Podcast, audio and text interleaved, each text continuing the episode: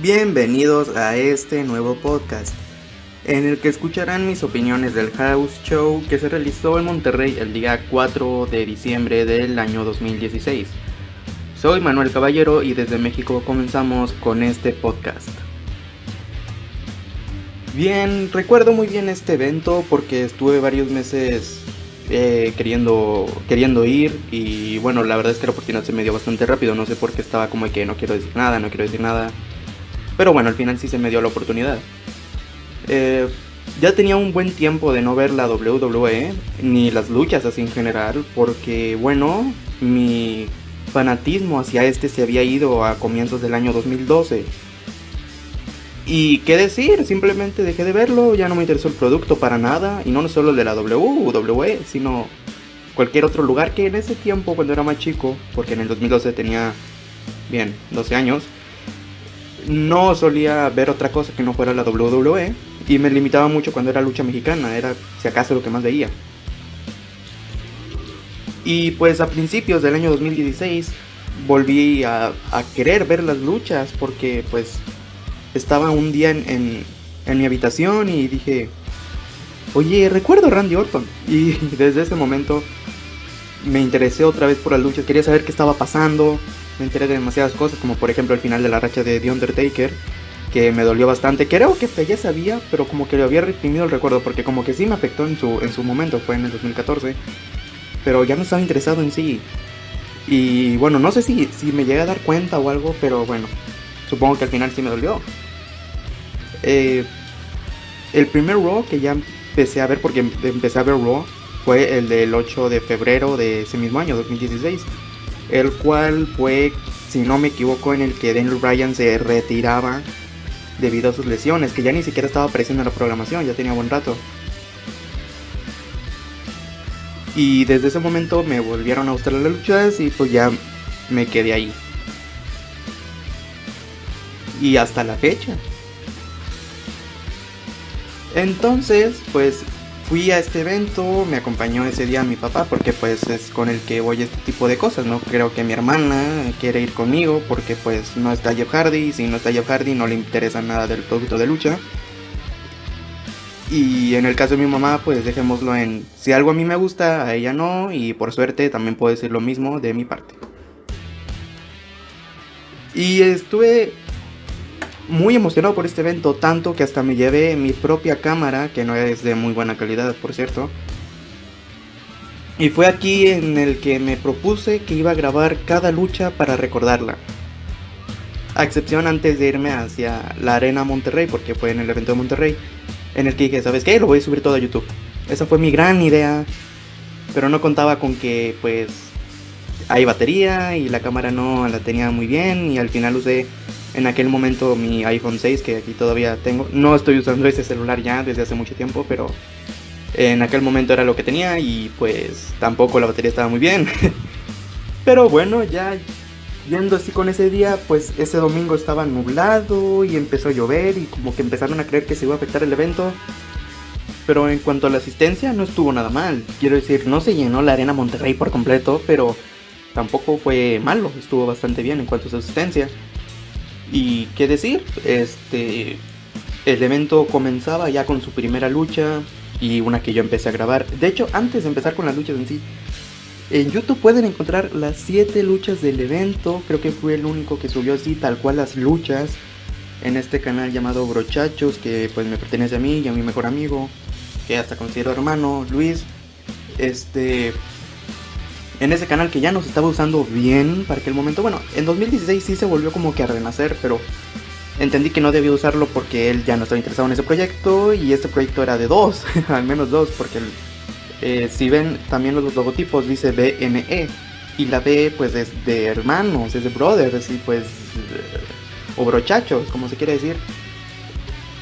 Que al final viene siendo como la forma locochona de decir brothers y pues dije, no, eh, no, no creo que me convenga estar aquí solo. Así que yo subí esos videos y pues eh, cuando los estaba subiendo no, no, todos se subieron en orden, pero como que en la descripción ahí puse el orden de cada lucha. Y bueno, ahora sí, entrando ya que a las luchas en sí, y por supuesto si les interesa verlos, está en YouTube. desde el 7 de diciembre de 2016, ahí están disponibles. Y el primero fue The New Day vs Enzo Amore y Big Cass contra Cesaro y Sheamus, que ahí todavía creo que no se decían The Bar, contra Luke Gallows y Carl Anderson, que en ese tiempo se llamaban nada más The Club, no antes de que se fueran en pleno 2020, como The, Only Club That Matters, algo así. No, aquí solo era The Club.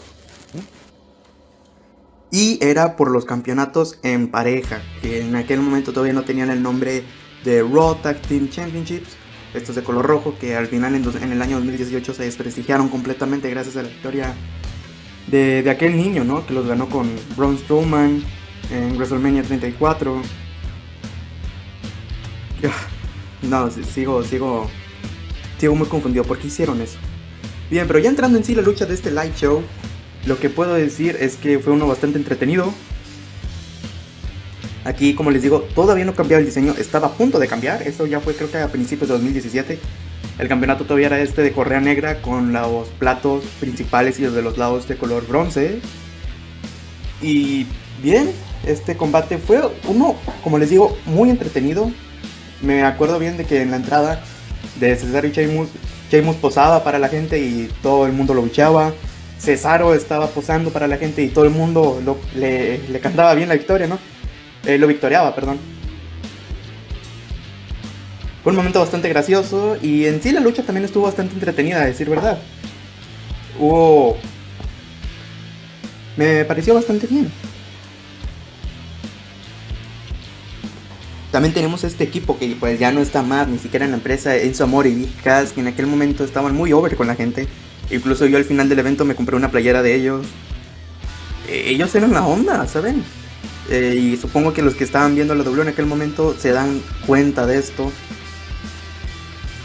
Y es que, pues, la verdad, es, yo sé que en estos shows no suele haber cambios de título, pero aún así estaba como de que hubiera, estado muy interesante si hubiera habido algo más interesante eh, acerca del campeonato, ¿no? Que pudiera cambiar de manos, aunque al, final alguien llegara y dijera, no, ¿sabes qué? Pues no va a pasar nada de eso, o sea, se repite la lucha o algo así, para hacerlo algo más entretenido y ver algo fresco, pero bueno, sé que los eventos no suele haber eh, cambios titulares, y pues así fue, este combate estuvo bastante bien, obviamente retuvieron, retuvo el New Day, creo que se veía venir, aún así mi esperanza para ver a Cesaro como campeón seguía bastante elevado. Bueno, actualmente es campeón de pareja de SmackDown junto a Shinsuke Nakamura, pero bien, en aquel momento no era campeón de nada y pues yo quería verlo de campeón a él, e incluso a Enzo y, a Big Cass porque estaban muy bien, luego ya supe que Enzo Amore no es exactamente un gran tipo, pero bueno, ese es otro tema. Otra cosa, este, el evento en sí podríamos decir que que de anfitrión tuvo a Byron Saxton, que a pesar de que no sé si todo el público, todos los que asistimos, sabían exactamente inglés, él casi nunca habló en español, nada más una que otra frase. No sé de parte de él, o bueno, no sé de parte del, público, pero pues la, gente le, le bien, estaba bien. Como que sí se entendía y el ambiente también fue uno muy limpio, considero que fue así.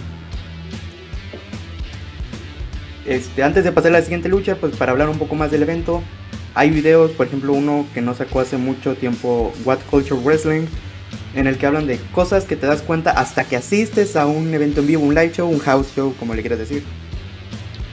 Y una de las cosas es que todos, que en ese video tienen razón, es que todos son enormes. Son muy grandes, son muy... se ven fuertes.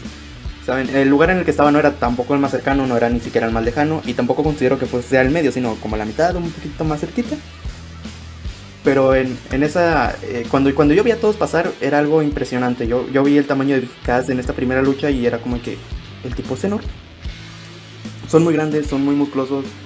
Incluso si no necesariamente son eh, musculosos como tal, aún así se ven grandes. A mí me impresionó eso porque uno puede pensar que pues tienen un tamaño promedio, puedes ver a Vizcas y bueno, solo es alto y ya, wow, creo que hay muchísimo más de eso que te vas dando cuenta, ¿no? Pero es como de verlo para creerlo. E incluso a veces los temas de entrada suenan más épicos cuando estás ahí en el evento. Puede que digas, eh, la canción suena un poco genérica cuando lo escuchas, pero es que a veces en serio es sorprendente cómo te toca todo Por ejemplo, al inicio de la canción de, entrada de Sheamus se escucha épico estando ahí en vivo. Otra de las cosas de las que también me di cuenta y que también creo que lo mencioné en ese video de What Culture Wrestling este es de que estos no son shows televisados y por supuesto el presupuesto para lo que se le mete para las arenas, la visibilidad no es tan genial. Pero por ejemplo, en la parte de arriba de la arena sí podías ver estas bandas que dicen Raw y van pasando así una... Eh, hay varias veces el logo escrito Raw y van así de lado a lado. Como para darle más sentimiento de que es la marca roja. Que los ves en los shows televisados, está como estas bandas, estas estas líneas como una fila que van siguiendo, que las ves cuando volteas para arriba. En ese sí estaba, por ejemplo, también fui al último show de Monterrey que fue de SmackDown, en ese no había nada, que me decepcionó porque yo siempre he sido más como Team SmackDown y yo quería ver estas mismas bandas, o no sé cómo decirlo, de SmackDown, o sea, que se viera más azul. Desgraciadamente no fue así, pero por lo menos en Raw tuve la oportunidad de verlo y pues no me puedo quejar de nada. Todo iba muy bien en el evento. Y como les digo, uno bastante agradable y, y, una vez más un ambiente bastante sano. Y por supuesto, otra de las cosas de las que también te das cuenta, eh, para terminar el tema de que las entradas no son lo mismo, es que el Titantron tampoco es parecido al que tú ves eh, los lunes, los, bueno, los miércoles, eh, no sé con NXT, ¿verdad? Y por supuesto los viernes en SmackDown, que ya sé que últimamente ya no son lo más objetivo, pero sabes que es de un show televisado y acá pues por supuesto que no.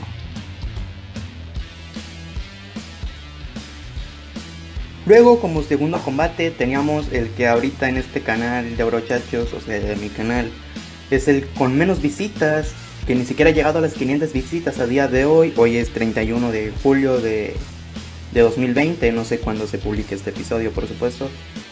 Hoy es día de SmackDown, que ese sí lo estaré comentando en un rato más, pero por supuesto será solo la grabación, la fecha de publicación no la tengo definida. Y bueno, es que no llegaron ni las 500 visitas esta lucha Neville versus Bo Dallas, en el cual no, no culpo a nadie, porque en este momento Bo ni siquiera era over con la gente. Estaba el Believe in Bo, que en este cartel el que siempre tenía. Y sí, obviamente sí, sí, sí llamaba la atención a las personas, pero creo que tuvo un paso por Raw en el que incluso hasta tenía racha de victorias. Y que incluso en los cánticos del video le estaban diciendo culero, culero. Y bueno, estábamos también con el Neville, que en este, en este punto de su carrera él pues no era muy tomado en serio por directivos, porque él sí estaba over con la gente. De hecho, yo lo estaba apoyando bastante en esta lucha. Y es que era en este personaje de eh, el hombre que la gravedad olvidó. Y al final cuando se hace heel para el, tener el campeonato crucero de la WWE, ese momento fue épico. Una pequeña broma de él que montaba como a caballito este cartel que siempre llevaba a Bo Dallas antes de iniciar la lucha. Que bueno, estuvo, estuvo regular, estuvo chistoso. Creo que hay cosas que uno ve más chistosas cuando estás en ese momento. Porque yo lo puedo ver en retrospectiva y es como que, ah, sí, sí. Y bueno, también ya cuando conoces lo que le pasó a Neville, porque ya no es Neville, por supuesto que no, al final pues sí sorprende algo. Eh, la lucha estuvo bien, fue algo... Considero que fue un poco más lenta porque no había mucha acción en el ring, se bajaban demasiado el cuadrilátero, se perseguían, o no había nada al final. Bo Dallas por un momento domina en el combate y por supuesto como buen como buen face resurge al final super poderoso Neville y utiliza y con un Red Arrow eh, logra ganar este combate. La verdad no culpo a nadie que no le haya gustado demasiado este combate, incluso creo que hasta tuve una falla al momento de grabar porque estaba muy eh, la cámara no estaba fijándose bien no se centraba hacia la imagen y tuve un problemita ahí con eso. Y pues bueno, como les digo, ganó Neville, utilizó su finisher Red Arrow y eso fue todo. Que ah, bueno, ese esos movimientos de High Flyer cuando los ves en vivo es otra cosa, es que no es lo mismo muchos de, muchos de los movimientos cuando los ves en vivo. Por ejemplo, también más adelante va a haber una Spear y esta lanza se ve dominante cuando lo en vivo. En televisión puede verse débil, sí. Pero en. Wow, en vivo es otra cosa. Es, muy distinto ver los movimientos en televisión y en vivo es otra cosa. Bien, esto no ocurrió justo después de la segunda lucha, no sé si fue la tercer, cuarto combate, pero quería ver el logotipo de esta de este tiempo fuera, ¿no?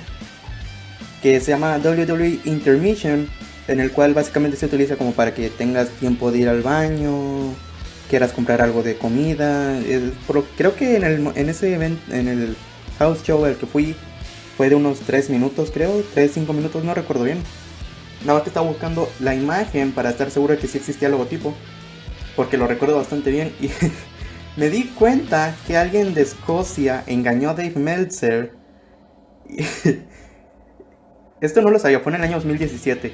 Que, engañaron a Dave Meltzer pensando que este era un evento de, WWE. Según aquí esta página Wrestling Forum, dice que, ok, aquí está eh, escrito por César Swing, no sé si así sea el nombre de usuario de esta persona. Y dice, bueno, este tipo llamado Kenny McIntosh estuvo en un evento de WWE en Glasgow y posteó una foto del letrero o de Intermission, en el cual se ve en la pantalla en el Titantron de las entradas, en el que les digo que aparece este logotipo, que es el tiempo fuera. Y eh, posteó esta imagen en Twitter diciendo que era un anuncio de un próximo pague por ver de la WWE en mayo. y bueno, aquí están insultando a Dave Meltzer, eh, llamándolo dumbass. Pero bueno, para terminar, que lo vio y pensó que era un pay-per-view de verdad. Y aquí está el tweet de Kenny McIntosh.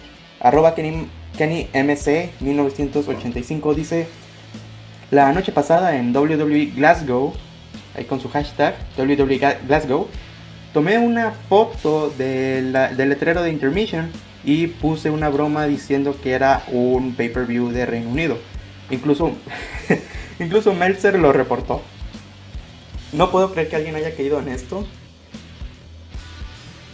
Aunque al parecer el verdadero tweet fue borrado por este Kenny McIntosh porque al parecer como que Dave Meltzer se habló de él, pero aquí eh, hay, había un video de él en YouTube, pero ya no está disponible aquí en la misma página. Porque empieza a hablar, en el, aquí dice en el minuto 1 con 8 eh, es cuando Meltzer empieza a hablar de eso. Y bueno, no está disponible el video. E incluso básicamente dicen que él es un hombre tan ridículo para un pay-per-view de la WWE que inclusive es posible que lo lleguen a utilizar. No sé si este es un comentario de alguien más Sí, es un comentario de alguien más aquí, Chief of the Lynch Mob. Ok, es que se ponen nombres bien raros. Quería comentar de esto porque se me hizo bastante gracioso y no, y no, no sabía de esta nota. Ya en este tiempo seguía bastante a Dave Meltzer y no me había dado cuenta. Aún así se me hace bastante curioso que Dave Meltzer haya caído tan fácil. Sé que él no, está tan tan al pendiente de un house show, pero se me hace extraño que haya pensado que esto era un evento o algo así. Pero bueno, continuemos con el siguiente combate. Por supuesto, como les digo una vez más, esto no ocurrió después del segundo combate, fue alrededor del después del tercer, después del cuarto combate, cuando esta señal aparece, porque ya sería como la mitad del, del house show. El tercer combate también era en parejas, en este caso tenemos a Sami Zayn como face, porque el año siguiente lo tenemos como heel. Creo, sí, ese era. Golden Truth, este equipo que estaba compuesto por Goldust y R-Truth, y Sin Cara, en contra de Corey Saxel, Tyros O'Neill y, y The Shining Stars, el cual, el cual era este equipo compuesto por Primo y Épico. Antes de haber empezado este combate, Byron Saxton estaba preguntándole a una persona dentro del público en el cual se caracteriza por tener en la parte trasera, en la cual es una playera de Mick Foley, que decía Mick Foley, General Manager, Raw. Y le pregunta que quién ganaría entre el siguiente combate antes de este, que sería el de Seth Rollins contra Chris Jericho, a lo que él contestaría como todo el público, Seth Rollins. Por supuesto yo le iba a Chris Jericho, pero está bien, no pasa nada. Y ya justo en esto comenzaría el combate este de equipos también, el cual se anunció como un 8-man tag team match. En el combate hubo al inicio muchos cánticos de ole, ole, ole. Y Bueno, también estuvo. Una de las cosas que también les dije que noté de parte de What Culture Wrestling y su video de que nota, de las cosas que notas en un live show fue el hecho de ver a, los luchadores muy grandes. En este caso fue Tyrus O'Neill, que se veía enorme, se veía demasiado. se veía muy fuerte, muy poderoso. Y si yo no sabía de él ni de su existencia y me lo presentabas, yo, yo pensaría que este sería el Monster Hill del momento. Pero bueno, ya luego conocí como es Tyrus O'Neill y pues. no, no es un Monster Hill ni nada de eso. El combate también se tardó algo en, empezar porque estaba, como también sucedió en la lucha, esta, en, la, del inicio, con Cesaro y Sheamus siendo ovacionados o no, dependiendo de quién fuera el que posara para el público, en el que tenían abucheos, en el que tenían cánticos positivos, etcétera, etcétera. Incluso teníamos unos pasos de baile de aparte de Art Truth. Eso sí, puso a la gente en un... Eh, los puso agradables.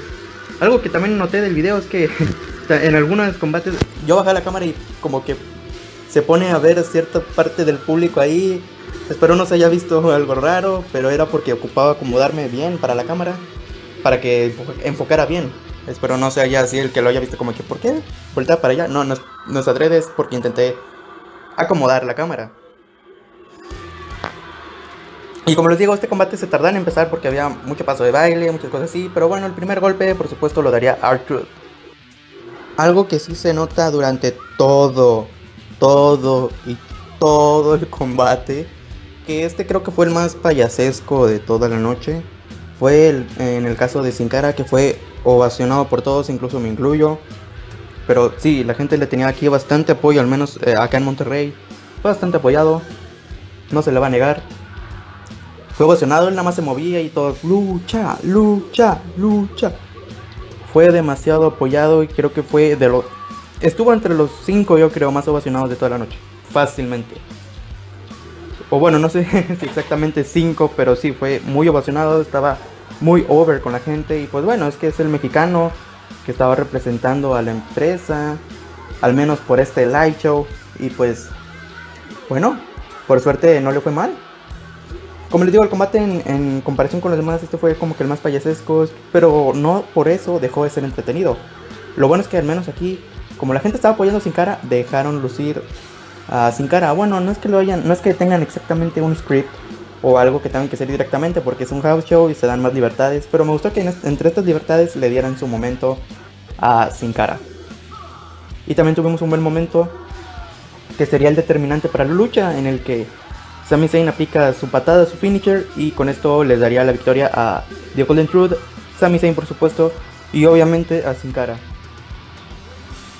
El cual la verdad es que estos cuatro luchadores fueron bastante bien recibidos y por supuesto una victoria más para los chicos buenos.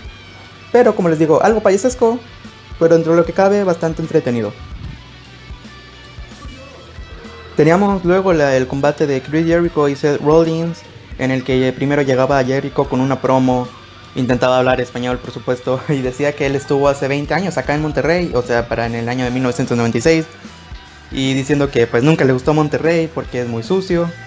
Pero esto era lo interesante, ¿no? Contrastaba mucho con su personaje que utilizaba acá en el Consejo Mundial de Lucha Libre, la CMLL, en el que era Corazón de León y que, venía de Nuevo León. Pero aún así, yo, yo por verlo a él y sabiendo cómo es él de verdad, no, no en esta etapa Gil que él tenía, era, de lo mejor. simplemente cuando yo lo vi es, fue como cumplir un sueño, yo creo. Cuando ves a alguien, un luchador que tanto que apoyas demasiado, como Chris Jericho, en, mi caso, fue simplemente lo mejor. En este tiempo era cuando utilizaba la lista. E incluso ya decía que, quieren que los ponga en la lista, es lo que intentaba decir en español. Me gustó eso, que intentaba hablar con nosotros. No nada más decía era como que Monterrey es sucio, sino eh, él, él daba también parte de su programa en español. Fue un buen detalle. Y pues la verdad para mí ver uno de los luchadores que para mí son pilares de lo más importante, para mí es un luchador muy completo. Y fue de lo mejor ver que incluso le dieran tiempo para una promo. Fue, fue genial.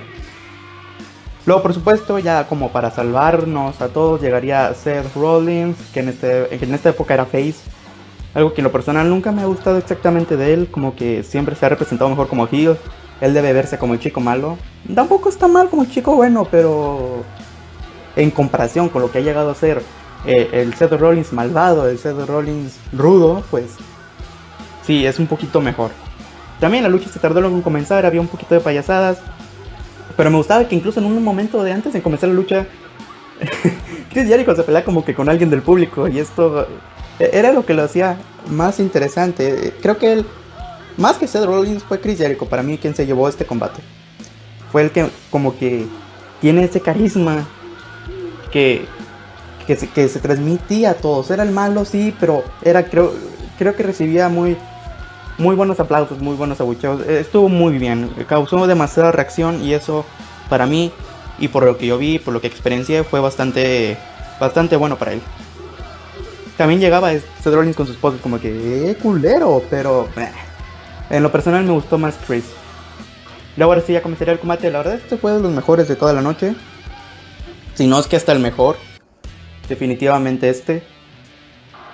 Un combate bastante completo, bastante bien, y la verdad, también, como les digo, fue algo payasesco porque hasta hay un punto de la lucha en donde Chris quiere huir de Seth y, eh, y empieza a abrazar el referee hincado. Y para allá, la verdad, un muy buen combate y como se lo están esperando, sí, el chico bueno vuelve a ganar en esta ocasión. Siendo Seth Rollins quien se llevaría la victoria. Y bueno, ¿qué, ¿qué más puedo decir? Fue un combate bastante completo. Eh, Seth Rollins ganó con una pedigree. Y a mí me agradó eso porque siempre he querido ver una pedigree en vivo. Siempre quise ver a Triple H en vivo. Y nunca se me pudo dar esta oportunidad. Pero por lo menos pude ver su finisher de parte de Seth Rollins. Pero lo pude ver. Y como les digo, creo que fue el mejor combate de toda la noche. Definitivamente creo que fue este.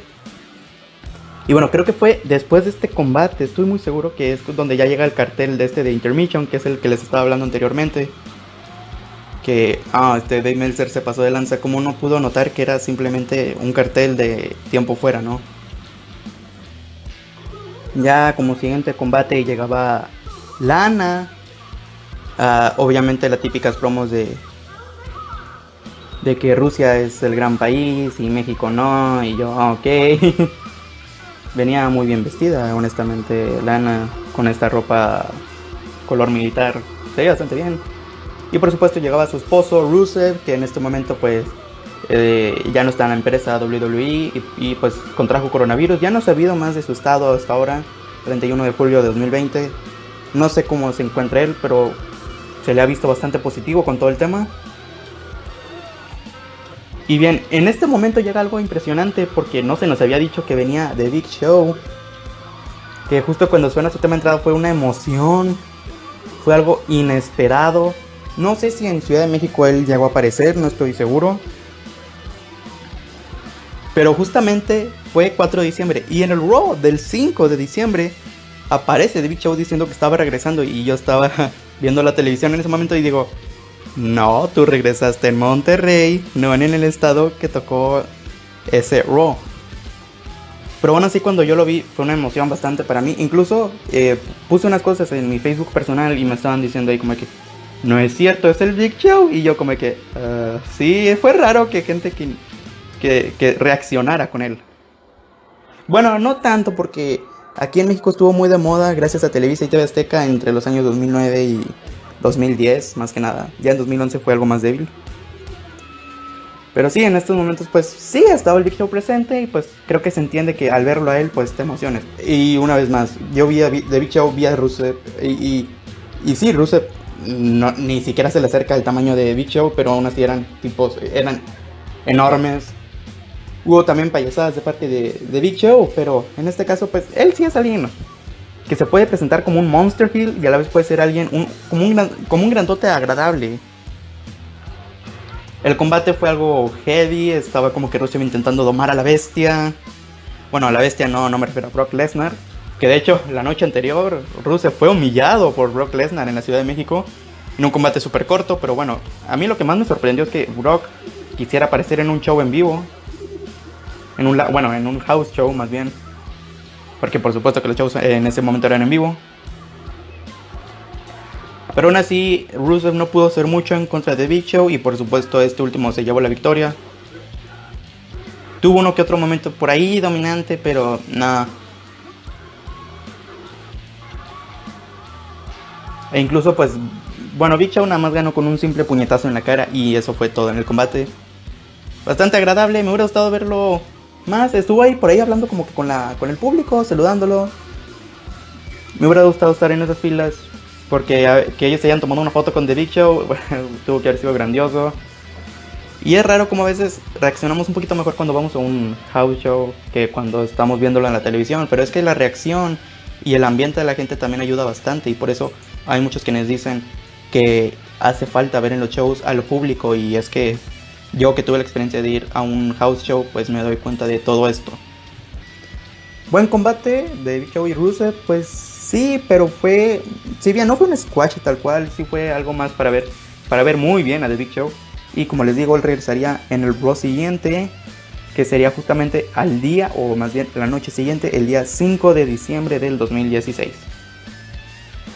Llegamos a la lucha que yo subí aquí en YouTube con más visitas a esta fecha, una vez más, 31 de julio de 2020. Tiene ahorita 92.857 visitas, con 937 likes y 45 dislikes. Este es el único encuentro femenino que también fue en parejas. Fue una tag team entre Sacha Banks, Bailey, que incluso en 2016 ya estaban siendo equipo, y Alicia Fox. Alicia Fox, que ya no está en la empresa, que tuvo, estuvo bastantes años. En contra de Charlotte, que ahí todavía no era Charlotte Flair, solo era Charlotte. Dana Brooke y Emma. Aquí eh, no solo quiero decir lo de el hecho de que hayas haya sido este el video más visto por muchísima diferencia, sino también algo sorprendente es el hecho de que eh, tuve un error en la edición del video y se ve como si estuvieran dos emas ahí. Estás viendo que hay una ema y en el cuadrilátero, ya esperando las siguientes entradas, y luego es la entrada de, de, Emma, esta luchadora que eh, estuvo varios meses fuera y estaban con que es bien un nuevo personaje y no sé qué tanto. Para al final llegar y decir, no, yo seguiré siendo este, eh, que básicamente va a seguir siendo este personaje de chica mala. Algo totalmente inútil en lo personal. Algo que no cayó bien para nada porque era algo que se estaba anticipando con muchos meses para que al final cayera en nada. Pero bueno, fue lo que nos dieron. En ese momento, Sacha Banks estaba entre uno de sus campeonatos de, de la división femenina de Raw. Yo recuerdo que cuando la vi a ella, para mí fue, lo fue todo. Luego fue un poquito más Charlotte, pero justo en ese momento, en esa noche, para mí lo máximo era ver a, a Sacha Banks, parte, parte de las chicas buenas en este encuentro. Yo viéndola cargar con el campeonato, para mí fue de lo mejor de toda la noche, porque era a quien más apoyaba en aquel momento. Y bueno, el combate pues fue bastante bien. Este ya fue un poco más técnico, este ya no fue tan payasesco como otros. Pero aún así fue uno bastante entretenido de ver, yo creo. No ha sido el gran combate, tampoco diría que es uno destacable, pero sí puede ser algo incluso creíble para un show semanal. Como les digo, este ya no fue tanto payasada. Pero sí, fue uno muy bueno de ver. Y la verdad es que sí, algo que noté es que Dana Brooke se veía muy bien físicamente no lo, no lo digo por, por belleza únicamente, sino que ella se ve fuerte, tiene musculatura y, se me hace raro que el mismísimo Vince McMahon no esté aprovechando en este momento a alguien como Dana Brooke. No sé si fue parte de los despidos, según yo no. Si lo fue, que lástima, pero según yo no. Nada más que no está apareciendo tampoco en la programación. Al igual que Sami Zayn, que lo despojaron del campeonato intercontinental y luego lo hicieron todo este torneo en el que terminó ganando AJ Styles. Este, ¿qué decir? Nada, puesto que este combate fue algo largo. Bueno, entre comillas, fue largo. Es que en sí ningún combate, creo que ningún combate dura más de 15 minutos. Y bueno, eh, al final, gracias a Sacha Banks haciendo rendir a Charlotte con su finisher, el, el estado de cuentas creo que se llama. Yo, yo no me fijo en eso, yo veo que es una crossface y yo quedo emocionado porque si yo fuera luchador, ese sería mi movimiento final, mi finisher, mi, remate, mi llave de rendición. Sería una crossface y pues que ella ganara con una crossface para mí simplemente fue genial. O sea, era la, que, era la luchadora que más apoyaba. y que hiciera la crossface para que ella ganara el combate fue aún mejor. Luego al final del combate tenemos algo interesante, como que Bailey le quería robar el, campeonato de Raw a, a, Sacha Banks. Pero obviamente esto no pasa, fue más como... Esa creo que fue lo más payasesco de todo el combate. Y se me hizo muy interesante porque incluso ahorita son equipo. Tienen todo el oro. Algo que está muy mal porque con tanto roster y que solo dos luchadoras tengan todo el oro se me hace un poco injusto. Pero eso era lo que, lo que lo hacía bastante interesante. Como que iba a haber un roster. No recuerdo si hubo una rivalidad después, pero espero y esta noche en SmackDown ya empiece ahora sí un verdadero. Una verdadera rivalidad entre ellas dos por el campeonato. Entonces, bueno, sé que en sí ellas no se van a poder pelear. Porque las dos son campeonas, así que no ocupan demostrar nada. Pero si quieren que el combate de hoy sea interesante, necesitamos una traición. Y ya como quedaron los resultados, simplemente queda que Alexa Bliss de alguna forma traicione a, a Nick Cross para poder hacer esta rivalidad más interesante porque que dos de las de las four de la de las four horsewomen estén tomándolo todo no es muy llamativo a decir verdad. Llegamos al último enfrentamiento de este house show que fue entre Roman Reigns y Kevin Owens por el campeonato de Estados Unidos, el cual por supuesto no cambió de manos. Y tengo aquí también un problema más del video que es a destacar y era de que por aquí lo puse incluso en la descripción del video pongo WWE Live en Monterrey 7 de 7, o sea, ese era el último combate y pongo por batería y almacenamiento simplemente no está el combate completo. En este caso pues me falló el finisher de Roman Reigns, la lanza, que como les digo, verlo en vivo es otra cosa, así que en grabación queda como que, ah, sí, lo recuerdo y está ahí la lanza, pero cuando la ves en vivo es otra cosa totalmente distinta y el conteo de 3 y la victoria de Roman. Bueno, la victoria sí, ahí sí está él festejando la victoria, sí está en el video. Y pongo en sí como main event, no fue algo espectacular, una simple lanza no lo salva. Y es que este combate, ya con lo que hayamos visto como Seth Rollins contra Chris Jericho, e incluso el combate femenino anterior a este, a este main event, la verdad es que sí fue un poco más flojo. Pero en sí fue un combate pues bien llevado. Lo único que sí me acuerdo es que llegaba Kevin Owens, que en ese momento era campeón universal. Y básicamente para que todo saliera bien, él ya había hablado con los superiores. No sé si fue Stephanie McMahon, creo que sí fue con ella. Que dice, bueno, hablé con Stephanie y me dijo, bueno, no pasa nada, que el combate no sea por el universal, que sea nada más por el campeonato estadounidense que era de Roman. Como les digo, el combate fue regular porque hay un momento en donde Kevin Owens tienen una llave de sumisión a Roman. Pero ese momento, más que épico, se vio un poco flojo. Y parecía que ya no iba a avanzar más el combate. Pero al final, como se están dando cuenta, eh, domina Roman. Aunque también rápidamente domina Kevin Owens. Pero por supuesto, un puño del superhombre. Eh, y bueno, la típica la lanza. Y eso sería todo. Pongo una lanza, una spear más tarde y ya ahí Roman Reigns festejando. Lo bueno es que fue justo después de la campana cuando yo empecé a grabar y ya vemos como Roman posa con el campeonato de los Estados Unidos. Y eso fue todo el evento. Ya después de ahí pues ya me fui, fui ahí por esa playera de Enzo y Cass porque no había otra cosa. y la verdad, para ya terminar esto, fue un evento que yo disfruté bastante. No se habla, no, no quiero que se vea como que es que en sí el combate luchístico no, sería lo más grande que se haya visto en la Tierra, pero la verdad es que ir a este tipo de eventos, la verdad suele ser, suele ser algo muy agradable. Y es algo que le tengo mucho cariño, este fue mi primer evento de lucha libre al que yo asisto y pues no puedo decir otra cosa más, bueno, bueno, bueno, bueno, bueno, no es precisamente el primero, pero ese primer show lo voy a dejar como otra historia aparte. Pero me gusta contar este como el primero, porque este sí era un show de lucha legítimo. Y bueno, después de este combate ya no hubo nada, siguió sonando el tema de Roman Reigns y pues yo ya me retiré junto con mi papá y eso fue absolutamente todo. Como show, les digo, no, luchísticamente no fue el, el, el espectacular, el 5 estrellas, pero es que si tú asistes a este tipo de eventos es porque no esperas una lucha 5 estrellas, sino esperas pasártela bien. Si vas acompañado, pues yo en este caso fui con mi papá, si vas con amigos, incluso si vas con tu pareja, pues eh, se la van a pasar bien. Y la verdad es que un live show se siente más libre que un programa televisado. Incluso los, luchadores se sienten más libres, se sienten como más, puedo hacer esto y puedo hacer aquello y no serán pues castigados. Y esto es lo que ayuda a que un show en vivo, un house show, sea bastante más agradable de ver. Y pues nada, esto fue lo que reporto de aquel día y por supuesto estos videos que les estoy eh, están en videos, todo este evento que les acabo de contar están en YouTube. Si los quieren ver ahí están disponibles los 7 combates.